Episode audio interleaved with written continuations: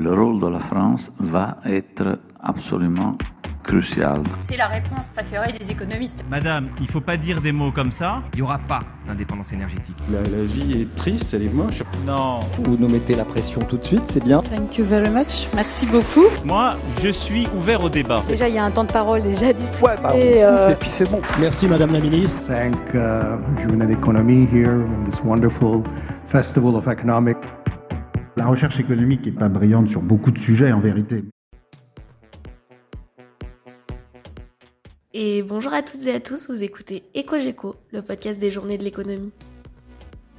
Suite à l'augmentation record des prix de l'énergie et des produits alimentaires, inflation et pouvoir d'achat sont au cœur des préoccupations. Comment expliquer l'augmentation générale des prix? Quelles sont les conséquences sur le pouvoir d'achat des Français? Comment protéger les plus vulnérables? Nous vous proposons d'y réfléchir autour de trois nouveaux épisodes sur l'inflation et le pouvoir d'achat. Aujourd'hui, nous écoutons Olivier Garnier, Thomas Rébine, Florence Janicatrice, Olivier Passet et Jean-Marc Vittori qui ont échangé sur le sujet lors des Journées de l'économie 2022. Bon épisode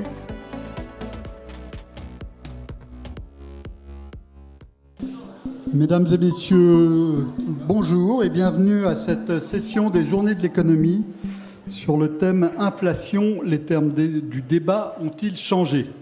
Je m'appelle Jean-Marc Vittori, je suis éditorialiste au, quotidien euh, Les Échos et, ravi d'animer ces échanges sur une question euh, brûlante et même pour moi une question cuisante puisque je fais maintenant chaque année un, mea culpa euh, et, c'est le sujet sur lequel je me suis le plus trompé depuis au moins 18 mois. Euh, L'inflation atteint désormais 6% en France, 10% dans d'autres pays de la zone euro. Euh, il y a trois ans, euh, on aurait discuté sur le fait de comment parvenir à pousser l'inflation jusqu'à 2%. Et donc ça montre bien qu'il y a quelque chose qui a changé. Et c'est ce qu'on va essayer euh, d'identifier dans l'heure et demie qui, qui, suit, avec, avec toute une série d'argumentations.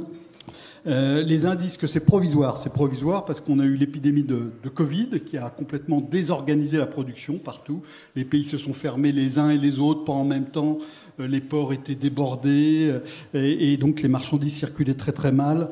Et, et donc ça a provoqué des, des goulots d'étranglement, hein, des endroits où on, il n'y avait pas les marchandises qu'il fallait au moment où il les fallait, donc ça fait monter les prix. Et, donc euh, la première explication, c'est ça, ça serait ça. Et, comme ça, comme euh, on peut espérer désormais que le gros de l'épidémie euh, est, derrière nous, ça pourrait s'arranger. La deuxième explication, évidemment, c'est ce qui s'est passé depuis maintenant neuf mois avec l'invasion de l'Ukraine par la Russie. La Russie qui était le premier exportateur mondial de pétrole et de blé, excusez du peu, des matières premières absolument indispensables euh, et dont les prix euh, se sont envolés suite à la décision d'un certain nombre de pays de ne plus acheter euh, à, à, ce, à, ce, pays. Et donc, deuxième facteur très fort. Mais il y a d'autres, il y a et puis, puis le, le troisième, qui est euh, la quantité d'argent très impressionnante qui a été injectée euh, par les banques centrales euh, ces dernières années. Mais il y en a d'autres qui disent que c'est plus structurel, qu'il y a euh, d'autres changements. Le premier, c'est évidemment la, transition énergétique et écologique qui va amener à faire des investissements très importants, qui va amener à faire des allocations de ressources très différentes. Et donc ça, ça se traduit à un moment ou à un autre par, des hausses des prix. Et, d'autres soulignent la démondialisation, le fait que euh, les échanges progressent désormais moins vite que, la production. Or, euh, euh, l'accélération des échanges avait été un facteur qui avait permis de, de, peser sur les coûts pendant deux décennies. D'autres invoquent enfin la, démographie, mais le pays qui est le plus avancé dans le vieillissement démographique, c'est le Japon et c'est celui des grands pays avancés qui garde le moins euh, d'inflation. Alors pour tenter d'y voir un peu plus clair, nous avons euh, quatre experts et on va commencer par le débat. Euh, Est-ce que ça a vraiment changé? Est-ce que les termes du débat ont changé? Et je vais commencer avec Olivier Garnier, Olivier, directeur général des statistiques des études de l'international à la Banque de France, c'est-à-dire on peut résumer ça par chef économiste, fonction qu'il a euh, occupée dans d'autres organismes privés euh, euh, auparavant. Donc voilà, question simple. Hein, euh, 6% d'inflation, 10% dans la zone euro aujourd'hui, 2%, moins de 2% il y a trois ans. Est-ce que, est que ça a vraiment changé? Est-ce qu'on est vraiment, est-ce qu'on a, basculé dans, un régime différent? Alors bonjour à, toutes et à tous. Alors, est-ce que ça a changé? La réponse, en tout cas, si je prends mon métier à moi, ça a changé, puisque il y a quelques années, on avait peut-être d'ailleurs dû faire au, GECO des, des, tables rondes sur les questions de politique monétaire. La question qui se, qui se posait, c'est on a une inflation trop basse, comment on fait pour avoir une inflation plus élevée? Puisque je vous rappelle que le mandat de la Banque Centrale Européenne, qui est d'assurer la stabilité des prix, et la stabilité des prix, on a dit, ça veut dire une inflation sur le moyen terme autour de 2%. Au cours de la dernière décennie, on était plutôt entre 0 et 1. Euh, donc euh, d'ailleurs, plus personne ne s'intéressait à l'inflation. Aujourd'hui, dans le dernier chiffre, donc euh, au mois d'octobre, on est à 10,7%, donc bien au-dessus de 2%. Donc c'est vrai que ça a changé. Notre job, c'est pas le, pas le même. Avant, on pêchait par, défaut. Là, on pêche par, excès. Alors, il y a une première question qui est par rapport, par rapport à ça. Est-ce que ça, c'est la question que, que posait Jean-Marc Vittori, c'est la, question de la persistance. Est-ce que c'est temporaire, parce que c'est vrai qu'au début, tout le monde se disait, tiens, mais c'est pas mal lié à la hausse des matières premières, la sortie du Covid, ça va pas durer. Le problème, c'est que l'inflation, c'est un peu, là, puisqu'on, c'est une image qu'on peut prendre, tout le monde connaît avec maintenant avec euh, Covid, un peu l'image de l'épidémie. On voit bien qu'une épidémie, plus ça dure, plus ça se répand et plus c'est difficile à combattre. L'inflation, c'est un peu ça. C'est-à-dire que quand l'inflation est autour de zéro, d'ailleurs, plus personne ne regardait euh, en matière d'ailleurs les négociations salariales où finalement on faisait, euh, on regardait plus l'inflation en tant que telle. Et, et, je regardais, on a des, des, outils un peu de ce qu'on appelle de text mining où maintenant on regarde sur Twitter ou sur les articles de journaux. Là, ce qu'on voit, c'est qu'entre début 2021 et aujourd'hui, si vous prenez sur Twitter, le nombre de, tweets a été multiplié par 5 par ceux qui font référence à des sujets liés à l'inflation. C'est pareil euh, dans, euh, dans la presse. Donc ça montre bien qu'il y a un changement. Et donc aujourd'hui, s'il y a plus d'inflation, dans ce cas-là, si euh, vous êtes une entreprise, vous avez des coûts qui augmentent, donc vous voulez augmenter des prix. Si vous êtes salarié, vous dites, mais si l'inflation est à tel niveau, dans ce cas-là, ça veut dire qu'il faut des hausses de salaire. Et donc, c'est par ce phénomène-là que se propage l'inflation. Et nous, en tant que banque centrale, c'est quoi notre rôle? Notre rôle, quand l'inflation vient justement, comme aujourd'hui, d'une hausse des prix importés, des prix de, de l'énergie, bon, c'est pas nous, en tant que banque centrale, c'est pas en montant les taux d'intérêt qu'on va faire en sorte qu'il va y avoir plus de gaz ou plus de pétrole qui sera produit ou que la guerre en Ukraine va s'arrêter.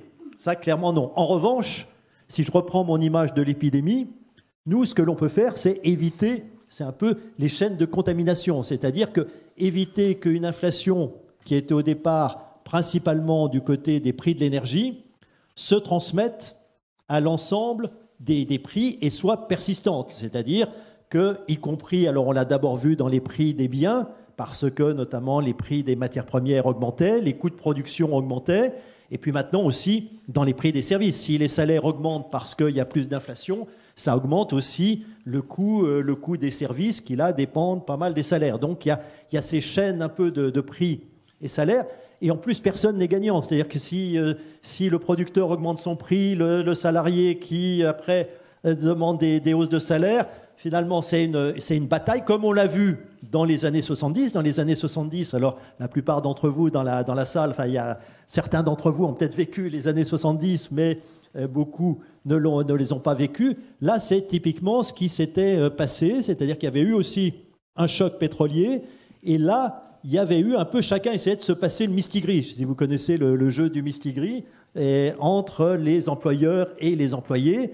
Et finalement, l'inflation avait persisté et on avait eu beaucoup de mal à la casser. Donc ça, c'est un peu sur la, question de la persistance, il y a ce mécanisme-là. Après, il y a l'autre question, là, qui est plus durable, qui est de dire, et on aura peut-être l'occasion, je vais peut-être laisser...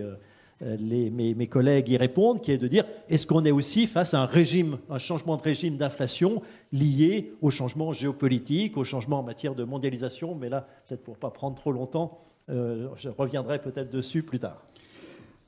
Je vais me tourner vers le deuxième Olivier, le second Olivier, Olivier Passet, directeur des synthèses économiques de Xerfi. Xerfi, c'est un cabinet euh, d'études économiques. Et donc, euh, bah, je pose la, même question qu'au premier Olivier, donc changement de, régime, au-delà peut-être de, ce que vient de dire Olivier Garnier Bonjour à tous. Euh, bah, Jean-Marc, au, début, tu as souligné des, candidats potentiels à un changement de régime, que ce soit la démographie. Effectivement, c'est très impressionnant. Hein, le, retournement de la part de la population en âge de travailler dans la population totale au niveau des pays développés, mais maintenant à échelle mondiale.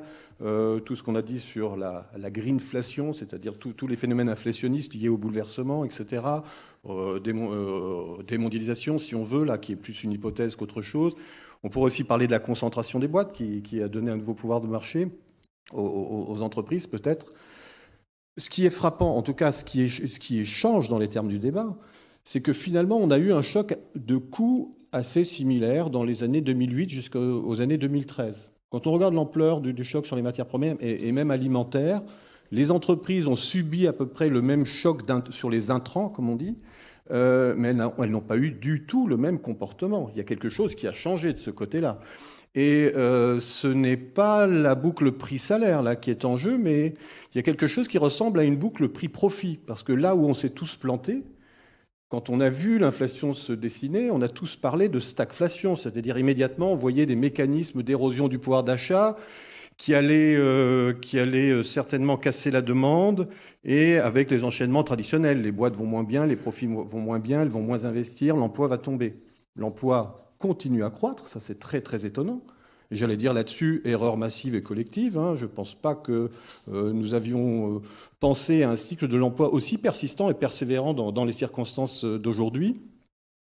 Si je regarde les profits, là aussi très étonnant, ils sont à des niveaux records. au niveau des boîtes cotées, bon, j'allais dire, on peut dire que c'est une sorte d'exception, ce sont des grosses boîtes qui ont un gros pouvoir de marché. Euh, mais même euh, du côté parfois des, PME ou des sous-traitants, on voit que dans les services aux entreprises aussi, euh, les, boîtes arrivent à faire passer des hausses tarifaires. Quelque chose a changé, effectivement.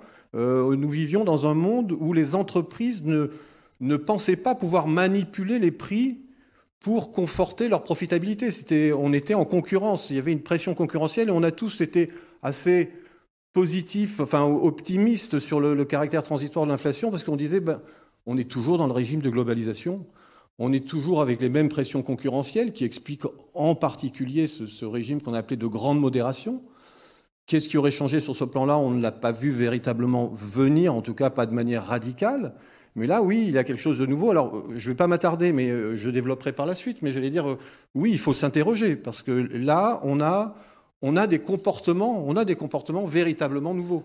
Euh, et encore une fois, la boucle prix-salaire, si je regarde tous les pays, aujourd'hui en France, on tourne autour de 3-4%. Dans toutes les économies, 3-4%. On est très loin de s'être indexé sur les prix. Même aux États-Unis, hein, on, est, on est à 6%. Donc on est en sous-indexation et, le pouvoir d'achat est rogné. Donc, euh, mais l'emploi continue à croître et les profits sont à leur zénith. Euh, j'allais dire, pour conclure, en un mot, l'inflation était le problème et est devenue un peu la solution aussi du côté des boîtes. Euh, alors c'est un peu plus vrai aux États-Unis qu'en Europe, hein, je dois nuancer mon propos. Aussi pour les, aussi pour les profits, évidemment.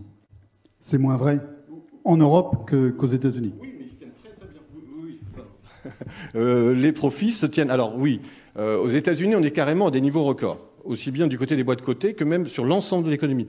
En Europe, c'est de, de, la résistance. bon, c'est déjà pas mal.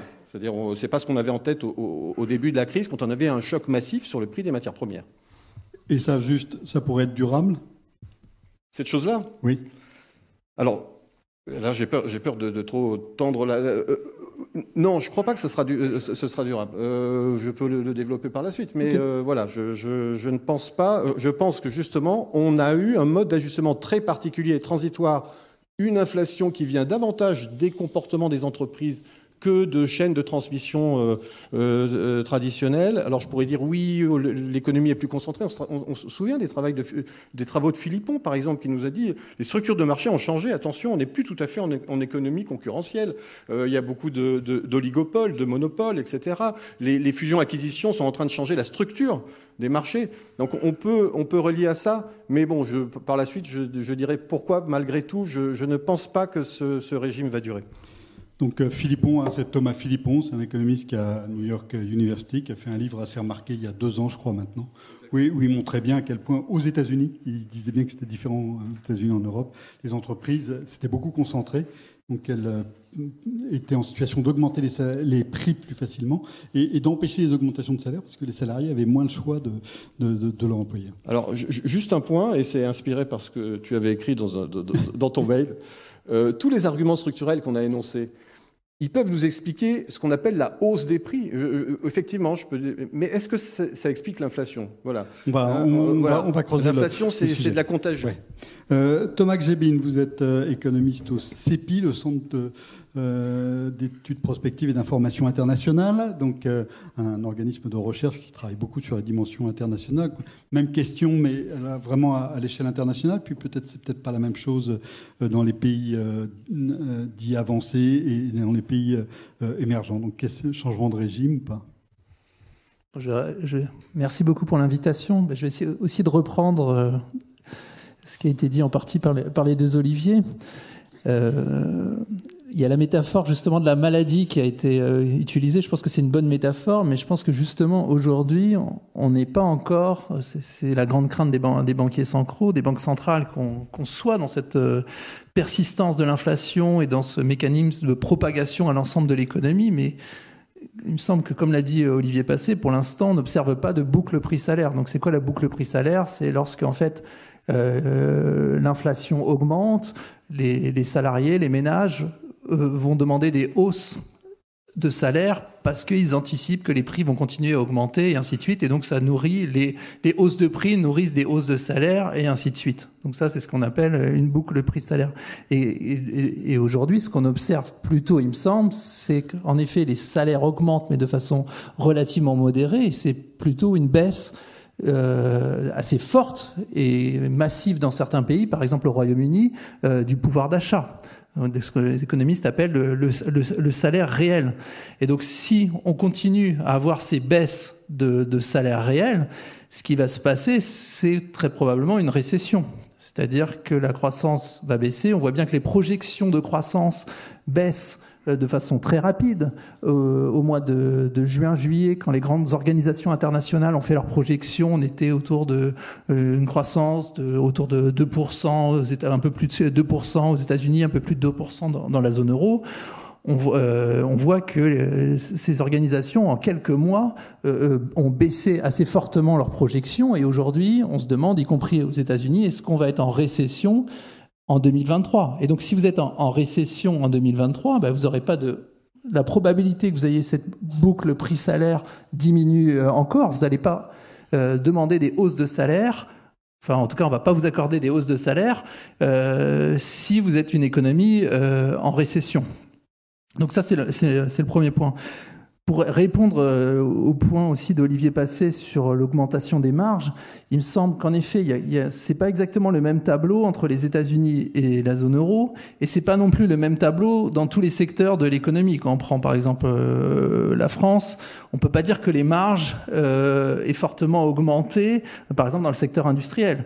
Et aujourd'hui, une des grosses craintes qu'on peut avoir, c'est que même une partie des marges dans le secteur industriel, du fait de l'augmentation des prix de l'énergie, euh, de l'augmentation notamment du gaz, qui est très difficile à, substituer à court terme, ben ça, met euh, les marges dans, dans, ce secteur dans le rouge. Par exemple, dans un secteur euh, comme l'automobile, où déjà les, marges étaient, en tout cas en France, étaient très faibles, ben, si vous avez une augmentation des, prix de l'énergie, ça peut menacer, mettre ces marges dans le rouge. Donc moi, sur justement sur cette boucle euh, prix-profit, je serais un peu plus, euh, on va dire, sceptique parce que justement, je pense que ça dépend beaucoup des secteurs. C'est vrai dans certains secteurs, il y a eu ce débat ces, ces derniers temps beaucoup sur les surprofits, mais on voyait bien que ça touchait beaucoup certains secteurs spécifiques euh, de l'économie. Et dernier point plus euh, général sur les, facteurs plus structurels qui pourront euh, qui pourraient expliquer que l'inflation soit durablement plus élevée que ces 20 ou ces 30 dernières années, moi j'en vois trois. Euh, bon, il y a d'une part quelque chose qui est difficile à mesurer, dont les économistes parlent beaucoup, c'est le fait que la mondialisation, qui a contribué à une forme de désinflation importée. En gros, on a, importé des produits de, pays pauvres, de pays émergents, notamment de Chine, et donc ce qui permettait de soutenir le pouvoir d'achat des ménages parce que ça, on importait en gros des produits euh, bon marché. Donc c'est très difficile. Il y a un débat parmi les économistes comme quelle est l'ampleur de, cette désinflation apportée dans les études. C'est euh, notamment les études de la, Banque de France qui, qui montrent que l'effet est relativement faible. Mais bon. Et donc aujourd'hui, ce qu'on observe néanmoins, euh, c'est qu'il y a quand même des tensions géopolitiques de, de, plus en plus fortes, et ces tensions géopolitiques peuvent amener à des stratégies, alors peut-être pas de réallocation, de relocalisation de l'activité en France, mais en tout cas de, de, relocalisation, par exemple, dans des pays amis. Vous allez relocaliser l'activité de, de, votre nationale, de votre filiale, dans, dans un endroit où vous, vous êtes plus confiant sur vos euh, que c'est un pays ami, et donc ça, ça augmente les coûts. Donc ça, c'est le premier facteur. Euh, ça a été aussi évoqué la, la transition euh, écologique ou le réchauffement climatique, qui sont des facteurs aussi de, de hausse plus durable des prix. Alors pourquoi? Bah, D'une part parce que lorsque vous avez par exemple un réchauffement le réchauffement climatique, bah, ça va conduire à, à plus de, euh, de périodes de, de, de canicules, plus de désastres euh, agricoles, et donc tout ça, ça conduit à, à rehausser par exemple le prix des, des matières euh, premières. Puis vous avez un autre facteur qui est plus structurel et qui est lié à euh, la transition écologique elle-même.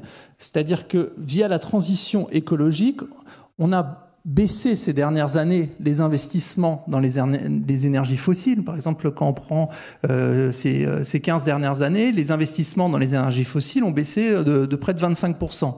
Mais le problème, c'est qu'on a baissé ces investissements sans que les énergies propres, les énergies euh, vertes aient pu prendre le relais. Si on regarde par exemple ce que, les objectifs de la Commission européenne, Aujourd'hui, quand on regarde le mix énergétique euh, en Europe, on a 20, près de 20% d'énergie euh, propre dans le mix énergétique. Donc ça veut dire que 80%, c'est pas des énergies propres. Et l'objectif de la Commission européenne, c'est de passer à 40% en 2030. Donc c'est déjà un objectif ambitieux qu'on n'est pas sûr d'atteindre. Mais même si on atteignait cet objectif, ça veut dire que on serait toujours à 40% seulement d'énergie propre. Et donc ça veut dire que pour une période encore assez longue, on a besoin d'énergie fossile. Et d'où la question qui se pose si vous réduisez les investissements dans ces énergies fossiles, ça veut dire que bah, ces énergies fossiles vont être euh, plus coûteuses sans que les énergies propres puissent prendre euh, le relais. Et dernier facteur, et, je, et je, très court, et je m'arrête là, c'est ce qu'on appelle aussi, et c'est euh, ce qui pourrait conduire aussi à une augmentation, il me semble, plus forte des prix dans les années qui viennent, c'est les demandes de rééquilibrage salariaux, c'est-à-dire des demandes fortes de hausse des salaires. Pourquoi? Parce qu'en fait, ces, ces 30 dernières euh, années, on, ce qu'on a observé, c'est une part, une baisse, pardon, de la part des salaires euh, dans la valeur ajoutée.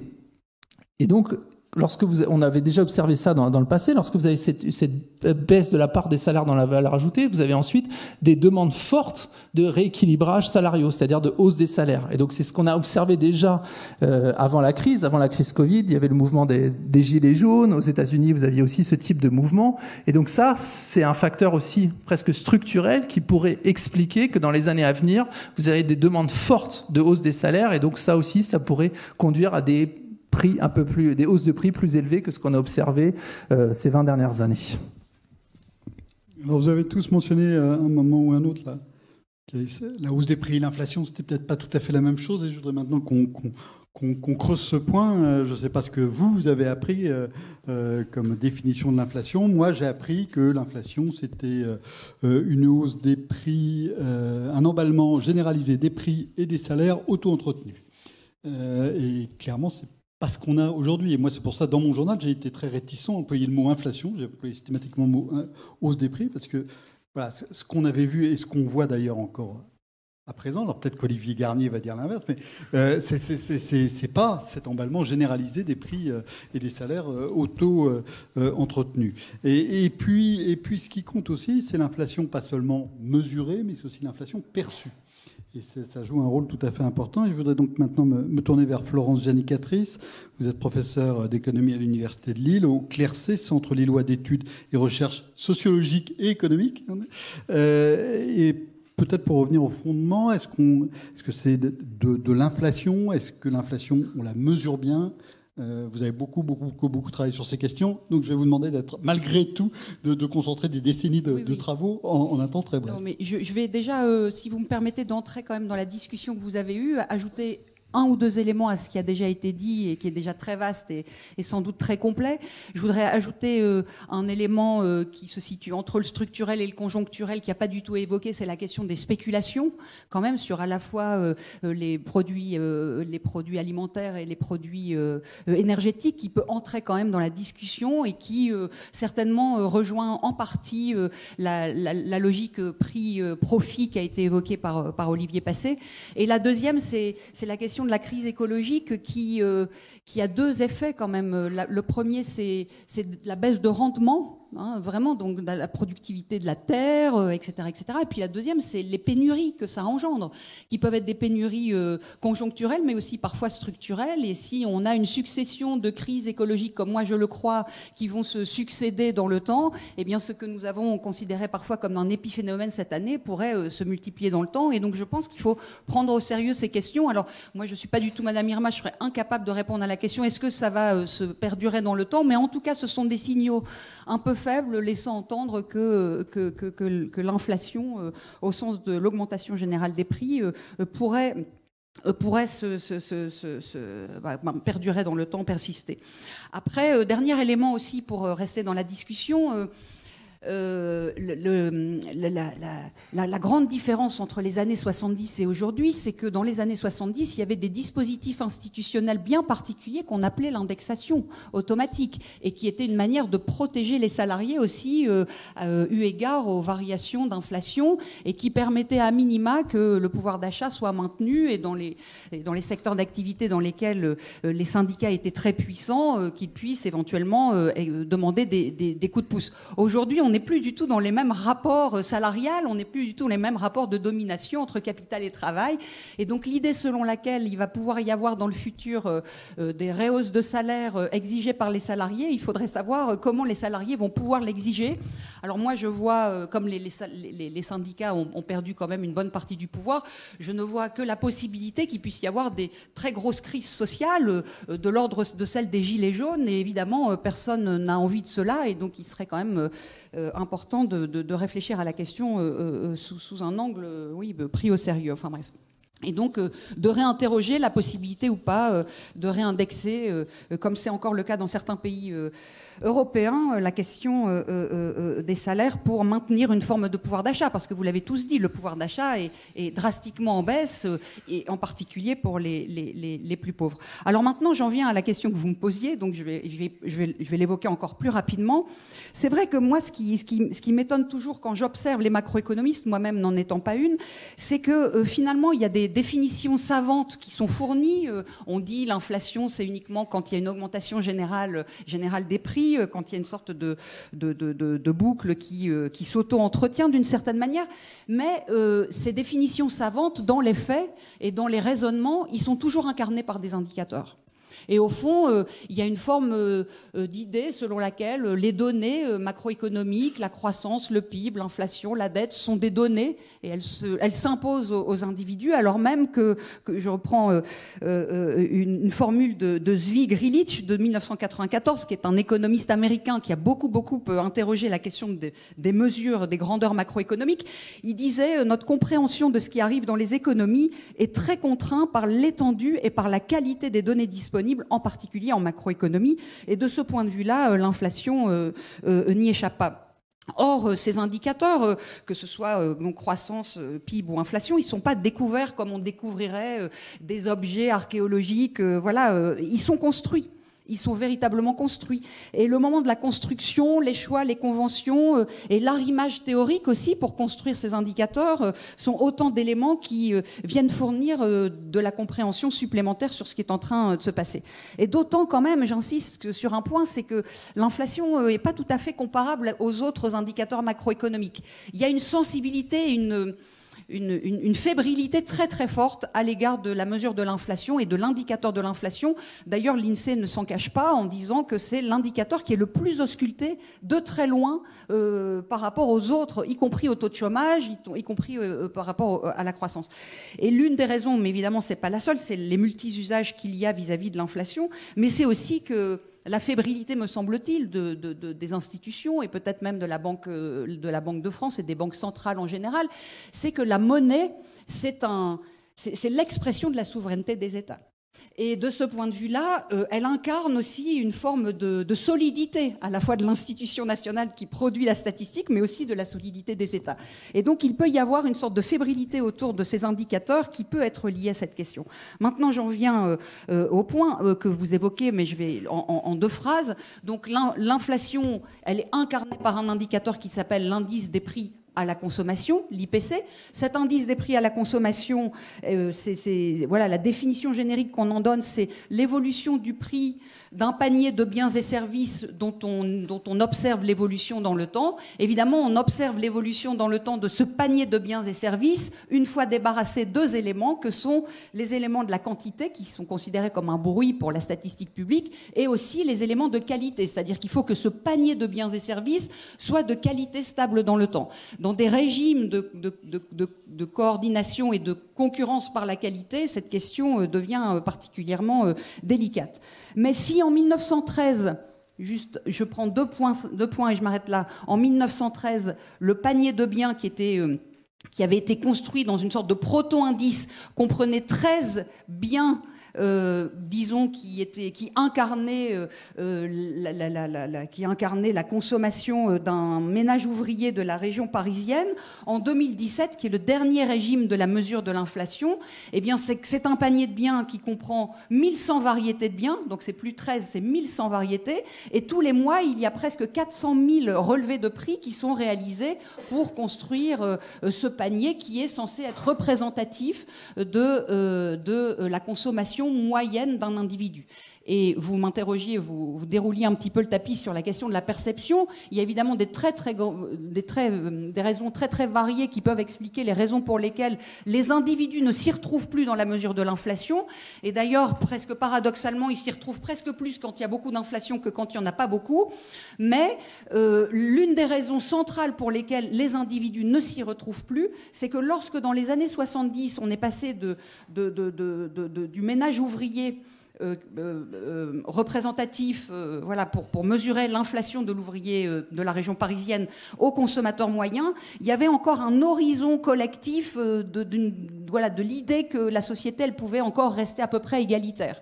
Dans une société extrêmement éclatée, très hétérogène, dans laquelle euh, il y a à la fois des très grandes inégalités économiques, sociales, mais aussi une grande variété dans les, modalités de, re- de recours à la consommation, eh bien, un indicateur euh, type IPC moyen eh bien, finit par ne plus parler à personne parce que euh, la société est trop émiettée, trop éclatée et trop inégale. Et donc, ça plaide sans doute pour une multiplication euh, d'indicateurs pour essayer de dire quelque chose euh, qui puisse parler à tout le monde, à défaut de parler à chacun.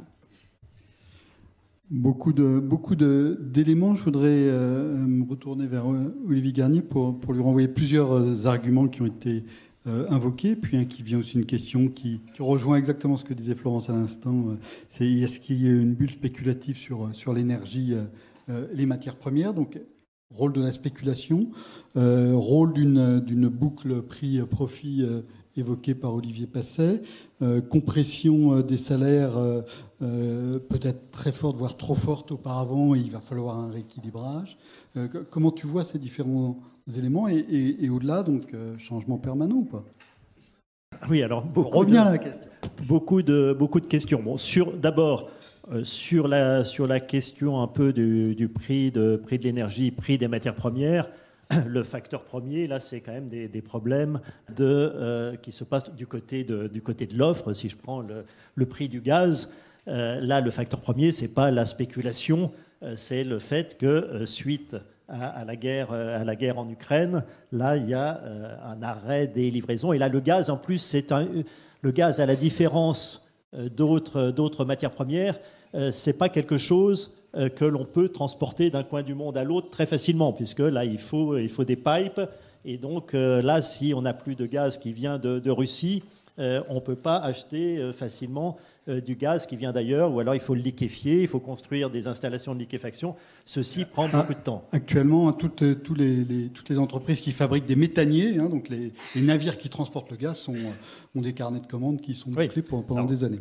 Alors Parce a pas sur, assez pour transporter. sur la question, euh, sur la question là de ce qui était appelé euh, boucle salaire-profit. Je crois qu'il faut bien raisonner, en, il y a plusieurs éléments en séquence. Pas prix-profit, prix-profit. Euh, pardon, euh, prix-profit, pardon. Ça serait, ça serait un autre sujet. Sur, il faut bien raisonner en, en séquence.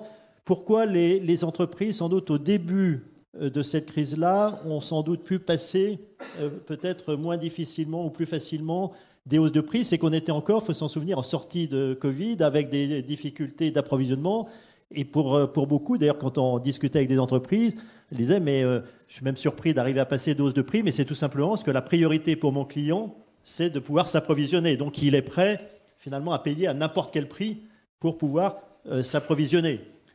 bon, là, on est, ce que l'on voit très bien dans nos enquêtes, c'est qu'aujourd'hui, les, ce qu'on appelait les goulots d'étranglement, les difficultés d'approvisionnement, c'est en train de se résorber. Donc je pense que de plus en plus, les, entreprises vont avoir plus de difficultés. Je ne crois pas tellement, en tout cas en Europe, par rapport à ce qui a été dit sur cette question un peu euh, euh pouvoir de fixation des prix des, entreprises. Je crois que on citait Philippon, d'ailleurs Philippon lui-même l'avait dit. C'était plus là son livre, c'était sur le cas américain et non pas sur le, le cas euh, sur le cas européen. Donc je ne crois pas que ça soit un problème lié à de la concentration. C'était tout simplement lié Hein, au contexte lié à certaines, euh, à certaines difficultés d'approvisionnement. Dans le même temps, après, sur la question des profits, parce qu'on parlait pouvoir d'achat, etc., il ne faut pas oublier, et ça c'est une grande différence avec les années 70, on a dit dans les années 70, certes il y avait l'indexation et le pouvoir d'achat des salaires a été préservé, mais l'emploi, lui, c'est l'emploi qui a trinqué. Aujourd'hui, là, je crois que c'est Olivier qui l'a rappelé, on a un emploi qui surprend, on est même surpris trimestre après trimestre par le fait que l'emploi euh, continue d'augmenter. Ce n'est pas seulement l'apprentissage, même quand on corrige de ça, non, non, il y a, un dynamisme de, l'emploi qui reste, euh, qui reste important. Le nombre d'heures travaillées, puisque même quand on tient compte de, ça, euh, augmente. Donc, ce qui veut dire qu'il y a une partie du pouvoir d'achat qui n'est pas distribuée sous la forme directement de, salaire par tête, mais sous la forme de l'emploi. Et par ailleurs aussi, et ça c'est important, c'est ce qu'on avait vu dans les années 70, là il faut bien voir qu'au niveau global de la nation, de toute façon, on a une perte de pouvoir d'achat. Là, ce que l'on a, quand vous avez une hausse des prix importés comme le prix de l'énergie, là, il y a une, perte la, de pouvoir d'achat. L'État n'y peut rien. L'État, s'il intervient, par exemple, aujourd'hui, euh, pour faire en sorte que les prix de l'électricité ou du gaz augmentent moins, là, c'est un report, finalement, c'est euh, via la dette publique et donc un, report sur le futur. Mais ça ne réduit pas la perte de pouvoir d'achat qui est à se partager. Donc il y a cette perte de pouvoir d'achat. Et pour la mesurer, c'est bien ça aussi, avec quoi on mesure? Si on prend les prix à la consommation, dans l'indice des prix à la consommation, là, une bonne partie du panier, c'est des prix importés, dont le prix de l'énergie. En revanche, vous êtes l'entreprise, là au niveau, si je raisonne au niveau national, l'entreprise, ses prix, ils n'augmentent pas comme les prix à la consommation. C'est ça ce qu'on appelle, ce que les économistes appellent un choc de termes de l'échange. Ça veut dire que les prix de notre production intérieure, les prix de la production en France, eux, ils augmentent beaucoup moins, ils n'augmentent pas du 6-7% euh, que l'on voit au niveau de l'indice des prix à la consommation. Et donc, quand on mesure en quelque sorte, ce qui intervient un peu dans le, partage qu'on appelait entre salaire et profit, il faut bien tenir compte du fait quel prix on prend en compte, c'est-à-dire que le prix pour l'entreprise n'est pas le même que le prix pour le salarié.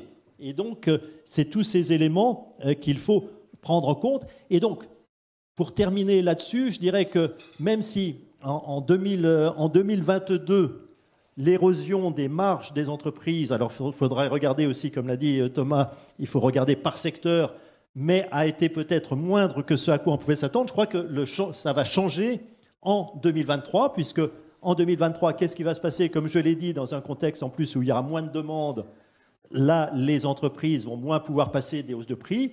Par ailleurs, avec un certain retard, les salaires, eux, vont continuer à accélérer. On voit qu'on euh, a aujourd'hui euh, des, des, hausses de salaire qui, entre le début et la fin de l'année, en plus, il y a un processus annuel de négociation, donc, euh, qui vont continuer, euh, qui vont continuer d'augmenter. Donc, l'année 2023 sera sans doute assez différente de ce point de vue de l'année 2022. Avec une différence hein, pour les entreprises, je parlais encore hier avec des gens des, entreprises de, transport, donc des, coûts qui augmentent très fortement, parce que les coûts de l'énergie sont très importants, et dans l'industrie aussi. Les contrats sont négociés souvent en année civile, Et donc le 1er janvier prochain, il y a plein d'entreprises qui vont se prendre des, augmentations de, leur électricité de leur gaz qui sont absolument colossales. Et il va bien falloir que ça, se, que ça se retrouve quelque part. Olivier passait sur la question du changement. Est-ce qu'on est qu'on a quelque chose de structurel ou pas? Tu as commencé à répondre, mais je voudrais que tu ailles jusqu'au bout. Oui, bah, moi je suis assez bon, je suis séduit par les arguments structurels. Quelque part, j'ai envie qu'on change de régime. Hein, euh, donc c'est un peu biaisé parce que le, discours de la mutation est toujours tentant et encore une fois, les candidats sont très puissants, tout ce qui a été dit par Thomas, etc. Alors là, je vais me faire un petit peu euh, l'avocat du diable, mais il y a au moins une instance euh, qui n'y croit pas, ce sont les, marchés d'actifs, enfin les, opérateurs sur les marchés d'actifs. C'est-à-dire quand on regarde leurs anticipations. C'est-à-dire sur les marchés d'actions, d'actions, etc. Euh, bon, par des techniques diverses, on arrive à mesurer leurs anticipations d'inflation à 5 ans, 10 ans. Et eux, ils ne croient absolument pas à un changement de régime. C'est-à-dire que quand on regarde leurs anticipations d'inflation à moyen et long terme, on est toujours autour de 2-2,5%. Euh, donc visiblement, le discours sur le changement de régime n'a pas prise. Alors ça ne veut pas dire qu'ils ont raison. On peut se dire, euh, finalement, tous ces tous ces jeunes de la finance qui ont 40 ans ont toujours vécu le régime de grande modération. Ils ne peuvent pas imaginer un monde, euh, un monde différent. Euh, néanmoins, je me dis, il y a un truc qui n'a pas changé dans, dans le système, euh, c'est nos modes de gouvernance actionnariaux. Euh, c'est euh, la, puissance tutélaire quand même de ce qu'on appelle les fonds de gestion, qui aujourd'hui euh, jouent un très grand rôle dans, l'allocation, dans la constitution des portefeuilles d'actifs, etc. Et dans ce système, on a toujours une cible de rentabilité qui, qui reste, enfin on va dire, qui, qui est très protégée. C'est-à-dire que s'il y a une chose que les entreprises, en tout cas du moins les entreprises cotées, surveillent, c'est leur, rentabilité euh, économique et financière. Euh, c'est un point extrêmement important. Donc effectivement, comme le disait Olivier, on est l'autre Olivier? euh, évidemment, on sort. Oui, on a eu cet espace où les entreprises ont pu augmenter les prix. Euh, donc j'ai mentionné oui peut-être pour des raisons de concentration, oui avec des différences Europe. Euh, je voudrais quand même justement faire une toute petite incise, même en Europe quand même. Je, vais vous dire, il y, a, un truc qui m'a complètement sidéré. Regardez les volumes de vente automobile aujourd'hui. Ils sont à moins 25% par rapport à ce qu'ils étaient. Et euh, les deux grands groupes français annoncent eux aussi des profits records. C'est-à-dire ils ont réussi à compenser par la hausse des prix. Donc ça, c'est du jamais vu. Moi, on m'aurait dit effondrement de 25% de, la production automobile, je me dis euh, faillite en vue, enfin quelque chose de, phénoménal. Et donc là-dessus aussi, euh, non, il y a quand même quelque chose qui a, changé. Mais pourquoi? Parce qu'effectivement, il y a une fenêtre de tir. Il faut, quand même avoir en tête plusieurs choses. On, sort de politiques budgétaires totalement atypiques. Euh, alors pourquoi il y a de, l'espace pour la modération salariale? Bah, Parce que l'État supplée les entreprises. Quand même, l'État a pris en charge la question du pouvoir d'achat. Donc quelque part, ça fait baisser la pression aussi. Euh, de multiples manières, de multiples façons selon les pays, mais de, soit, par des chèques, soit etc. Enfin, on, pourra revenir dessus, mais ça, c'est un élément, c'est un, élément extrêmement, euh, extrêmement important qui fait que euh, ça a pu tempérer les choses. On a eu un maintien artificiel malgré tout de la demande, et aujourd'hui on a deux grands types de secteurs, des secteurs qui, ont vécu une longue phase de sous-régime, on va dire les transports, l'automobile, etc., qui eux on peut conserver leur, rentabilité grâce à la hausse des prix, et puis des secteurs en, sur-régime. Quand on regarde les biens durables aujourd'hui aux États-Unis, bon, ils achètent moins d'automobiles, mais en revanche, la, consommation de biens durables aux États-Unis, c'est plus 26% par rapport à l'avant-crise, par rapport à l'avant-Covid. Biens durables, ça veut dire quoi? Des jeux vidéo, de l'équipement ménager, etc., etc. Donc les postes se sont redistribués. Et évidemment, les entreprises Qu'est-ce qui se passe quand tout d'un coup vous avez des distorsions comme ça aussi massives? Effectivement, euh, on ne va pas changer euh, les capacités, on ne va pas considérer que c'est un régime permanent. On va en profiter un petit peu aussi. Euh, donc il y, a des problèmes effectivement de pénurie, mais ce sont des comportements effectivement qu'on peut anticiper parce que voilà, l'intervention publique a été telle que nous ne sommes pas sur des tendances permanentes et les entreprises ont certainement utilisé cette fenêtre de tir. Si les, si, si, les, si les marchés sont aussi confiants aujourd'hui sur le fait que l'inflation va revenir dans son lit, c'est que quelque part, ils sont très confiants que dans une deuxième phase, il va se passer ce qui va se passer, euh, ce, ce, ce, que tout le monde a dit un, petit peu en, en, sourdine, euh, c'est que euh, une fois que les prix ont moins d'espace pour augmenter et que les volumes diminuent, parce que le pouvoir d'achat, malgré tout, est rogné, euh, eh bien, les pressions concurrentielles renaissent, la lutte pour les parts de marché renaissent, les comportements de prix redeviennent, euh, se, se, se, se, renormalisent, et c'est l'emploi qui trinque. Et vous le voyez déjà au niveau des. Alors on m'a dit que c'est plus les GAFAM, c'est les mamas ou les mamas, je ne sais plus. Euh, donc euh, voilà, vous avez. Euh, on, est en train aujourd'hui, on voit bien, on est en train de basculer euh, dans cette deuxième phase où euh, les entreprises ont utilisé certainement cette fenêtre de tir, on va dire, exceptionnelle. Et maintenant que l'impulsion budgétaire euh, ralentit, que les aides, malgré tout, retombent, eh bien, on va passer dans une deuxième séquence où, malgré tout, comme dans les années 80, la meilleure thérapie contre l'inflation, c'est l'augmentation du taux de chômage. Et ça, je, pense quelque part, il y a une très grande confiance des marchés sur la rentabilité et implicitement une relativement grande confiance sur le fait que c'est l'emploi qui va demeurer la variable d'ajustement pour conserver la profitabilité. Bon, alors, ça va pas. Je dois avouer qu'il y a, vous, avez, avancé beaucoup, beaucoup d'arguments euh, et je suis un peu perdu. Donc, avant de passer à l'étape suivante qui est Face à ça, qu'est-ce qu'on fait? Je voudrais que vous résumiez chacun en une phrase. Est-ce qu'on a changé de régime, oui ou non? On commence par vous, Thomas. C'est difficile la question. Hein. Oui, bon, évidemment, fastoche. Ben, je pense qu'il y, y, a une probabilité assez forte que l'inflation soit durablement plus élevée dans les années qui viennent qu'elle ne l'a été les 20, années, les 20 dernières années. Quoi. Et c'est tout simple. Olivier, passez. Moi, je crois que les, non, je ne crois pas à un changement de régime. Je, ne pense pas. Enfin, voilà, je vais vous dire en, un mot. S'il y a un changement de régime, dans ce cas-là, il faut accepter une baisse de 60 à 70 des, cours des prix d'actifs. Euh, et je ne pense pas que euh, ni les autorités monétaires, euh, ni le, système financier laissera passer cette chose-là. D'accord. Donc deux avis qui sont assez divergents. Florence.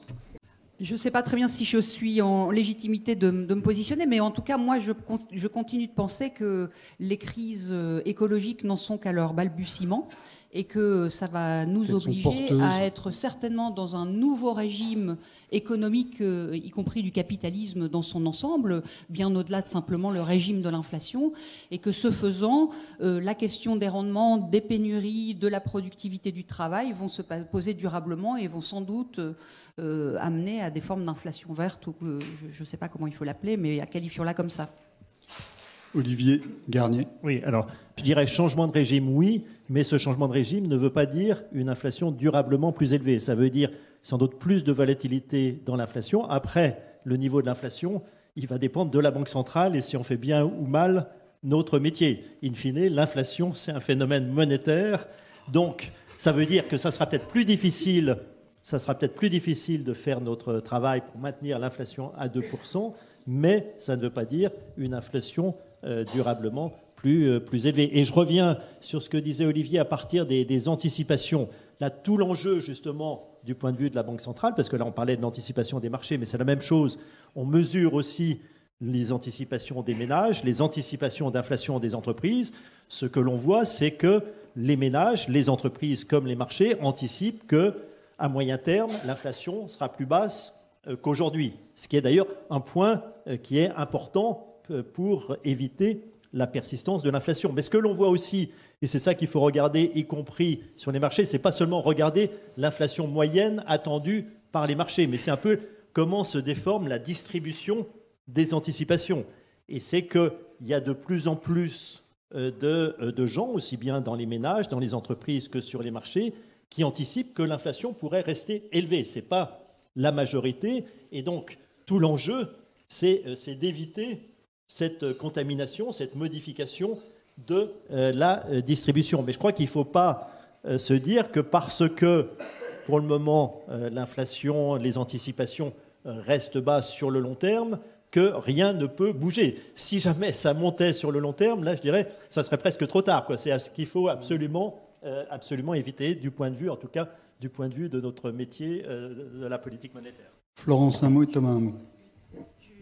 J'ajoute un tout petit argument, enfin, je ne sais pas s'il est petit. Euh, le fait que, et je ne pense pas qu'on ait évoqué encore cette question, mais le fait que, que les, les, banques centrales augmentent leur taux d'intérêt vont pas du tout inciter euh, à l'engagement dans la transition écologique, ou en tout cas vont être plutôt euh, vont avoir des, des, effets un peu de contraction sur euh, sur cette perspective-là.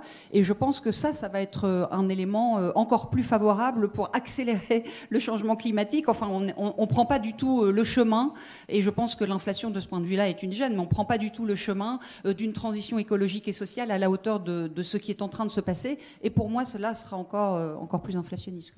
Thomas Juste, juste un mot sur les, anticipations d'inflation, parce que on part du postulat que les anticipations d'inflation sont un bon euh, prédicteur de, l'inflation elle-même. Or ça, il y a quand même un, débat, et ça me paraît pas, il y, a, plusieurs papiers récents qui essayent de remettre en cause le fait que justement le fait que vous anticipiez de l'inflation, ça va conduire à ça va provoquer, causer une augmentation euh, de l'inflation euh, elle-même. Et ça, je pense que par rapport, au, par exemple, je suis d'accord avec ce qui a été dit tout à l'heure aussi par rapport aux années 70, c'est-à-dire que lorsque vous n'avez pas de mécanisme d'indexation, lorsque les, les, syndicats sont beaucoup plus faibles, c'est-à-dire que tous les mécanismes qu'on voyait dans les années 70 existent beaucoup moins, quoi. Et donc, en effet, il peut y avoir des mouvements sociaux très puissants comme les gilets jaunes ou autres qui provoque des hausses de prix. On voit ça aussi en Allemagne, des, pressions fortes pour des, hausses de salaire, mais c'est quand même beaucoup plus difficile euh, que dans les années 70 où c'était plus ou moins euh, automatique. Et puis un autre facteur de nouveau, c'est que si on rentre en récession à la fois parce que euh, les taux augmentent et puis simplement parce que l'inflation dégrade le pouvoir d'achat, donc ça va dégrader la demande et, donc euh, et ainsi de suite, bah, les entreprises ne pourront pas donner ces hausses de salaire. Quoi. Et donc là, ce qui revient aussi, de quelle mesure les, entreprises ont de telles marges? Moi, je suis pas du tout euh, aussi optimiste sur justement les, marges de manœuvre aujourd'hui des entreprises et en particulier de nouveau dans, dans l'industrie. Alors, si je tente de résumer malgré tout, plutôt changement de régime. Florence, plutôt changement. Oui, euh, plutôt changement de régime, euh, euh, Thomas. plutôt pas changement de régime, Olivier. Et si changement de régime, en fait, on va avoir un crack boursier comme on n'en a pas eu depuis très très longtemps. Et Olivier, volatilité, ce qui rejoint aussi l'idée de, chaos hein, qu'invoquait Florence. Et ça dépend de ce qu'on fait. Et, on va parler maintenant de, ça. C'est face à cette, à c'est cette donne qui est différente. Les termes du débat n'ont peut-être pas changé, mais on est face à une donne aujourd'hui différente. Et qu'est-ce qu'il faut faire en fonction des, arguments que vous avez avancés euh, euh, les uns et les autres face à cette, euh, inflation? Et là, on va commencer par vous, Florence. Vous avez déjà donné des éléments. Non, non, non, mais, oui, oui, non, non, non, je, je, oui, oui, je pense que je pense que les les deux éléments qui que je mettrais en avant sont un euh, l'engagement euh, ferme, immédiat et rapide dans, euh, dans, dans dans la transition écologique et sociale qui me semble être qui qui me semble être, devoir être une sorte de de, de fil à plomb que devraient avoir à la fois les, les, les gouvernants, mais peut-être aussi dont devraient se doter les banques centrales et la banque centrale européenne qui jusqu'ici euh, euh, voulait être neutre concernant euh, voilà les, investissements et qui aujourd'hui pourrait le faire sous condition, ça serait quand même pas complètement inepte. Et puis et puis la deuxième chose, me semble-t-il, c'est c'est la question de, des inégalités, c'est-à-dire que il me semble que pour régler la question écologique, il va falloir qu'on s'attelle sérieusement aux inégalités. J'ai dit à quel point la question de de l'inflation était perçue différemment selon euh, selon où on se situait euh, dans, dans, dans, l'échiquier des classes sociales, mais mais, mais c'est aussi euh, un impératif pour pour régler la question de la transition écologique et sociale. Donc voilà, investir dans la transition écologique et sociale d'une part et régler la question, enfin en tout cas essayer, tenter de d'atténuer la question des inégalités économiques me semble être les deux mamelles de ce qu'il faudrait faire. mais évidemment, je m'écarte je, je des questions qui ont été posées. Peut-être euh, tout, à l'heure, oui, je, je, voulais revenir sur la question des anticipations. Euh, je reviens un tout petit peu en arrière. Euh, euh, considérer que, l'inflation est, le fruit des anticipations, c'est quand même euh, demeurer sur un modèle quand même très néo-keynésien, alors qu'aujourd'hui, précisément, euh, on devrait être bousculé par le fait que, l'inflation, elle est issue des coûts de production. C'est les coûts de production qui poussent à l'inflation telle qu'on la, la, connaît aujourd'hui. Donc, on est quand même très très loin de ce modèle néo-keynésien qui est peut-être encore, qui est peut-être aujourd'hui très embarrassant pour les banques centrales, me semble-t-il. Olivier euh, Passet, vous avez commencé, tu as commencé à dire un point qui est, une vraie nouveauté. C'est que jusqu'à présent, enfin moi ce que j'avais appris hein, encore une fois à l'école, c'est que ben, la lutte contre l'inflation, c'était la Banque centrale et, l'activité économique, c'était euh, euh, l'État avec la politique budgétaire. Or là, on a vu dans beaucoup de pays la politique budgétaire intervenir très activement sur la lutte contre l'inflation avec des modalités euh, euh, très, très différentes hein, selon les pays. C'est pas pareil aux États-Unis qu'en Belgique, qu'en Allemagne, qu'en France. Et je voudrais que tu, nous dises un peu ça maintenant. Euh, oui, c'est- la première fois, je pense, qu'on a un tel accompagnement budgétaire de l'inflation. Je ne sais pas si c'est un traitement de l'inflation. Dans certains pays, c'est un traitement de l'inflation. Si je prends l'exemple de la France, on peut parler de politique de l'indice, c'est-à-dire que tous les dispositifs qui ont été faits sont des ristournes, des rabais, des plafonnements, par exemple, sur les hausses de loyer. Euh, et là, c'est quelque chose qui fait que quand on mesure l'inflation, elle est un peu moindre. Dans le cas français, c'est une arme anti-inflation. Pourquoi? Parce que on n'a plus l'indexation des salaires, mais on a quand même l'indexation des minima. On a quand même euh, le point de la fonction publique. On a beaucoup de choses qui continuent à avoir l'inflation comme référence, donc euh, de manière plus ou moins parfaite. Donc quelque part, il y a un intérêt euh, dans, le cas français où il y a encore pas mal d'éléments indexés à essayer de, diminuer les effets de second tour. D'autres pays ont, eu des stratégies extrêmement différentes. Je prends États-Unis ou Pays-Bas, par exemple, ils ont plutôt laissé filer assez naturellement la hausse des prix, mais en revanche, ils ont versé des chèques compensateurs sur les ménages les plus vulnérables. Donc, euh, quelque part, euh, quand on fait cela, eh bien, on, se dit le signal prix, ce qu'on appelle le signal prix sur l'énergie, va modérer la, consommation de ce qui est rare aujourd'hui, c'est-à-dire l'énergie. Euh, mais je compense, je compense. Euh, le, danger de ça, c'est, on peut se dire a priori, oui, mais euh, quelque part, euh, je maintiens la demande, je laisse l'inflation filer, je risque d'avoir des effets de second tour extrêmement, euh, dangereux, mais c'est pas ce qu'on voit aux Pays-Bas. hein. Euh, les salaires n'augmentent pas, justement, ça a modéré, comme en France finalement. Euh, le fait que l'État soit venu en accompagnement fait que les hausses de salaire, alors que l'inflation est à 17% hein, aux Pays-Bas, la hausse des salaires est de 4% euh, à ce stade. Euh, pourquoi? Parce que l'État est venu en accompagnement. Donc là, on voit, là aussi, on a, quelque chose qui est très nouveau.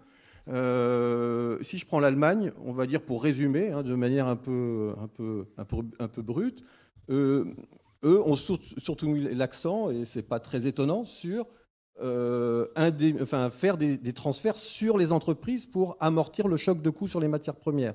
Toujours avec euh, cette vision allemande qui est maintenir notre capacité exportatrice, notamment vis-à-vis des émergents, et agir au cœur, au cœur.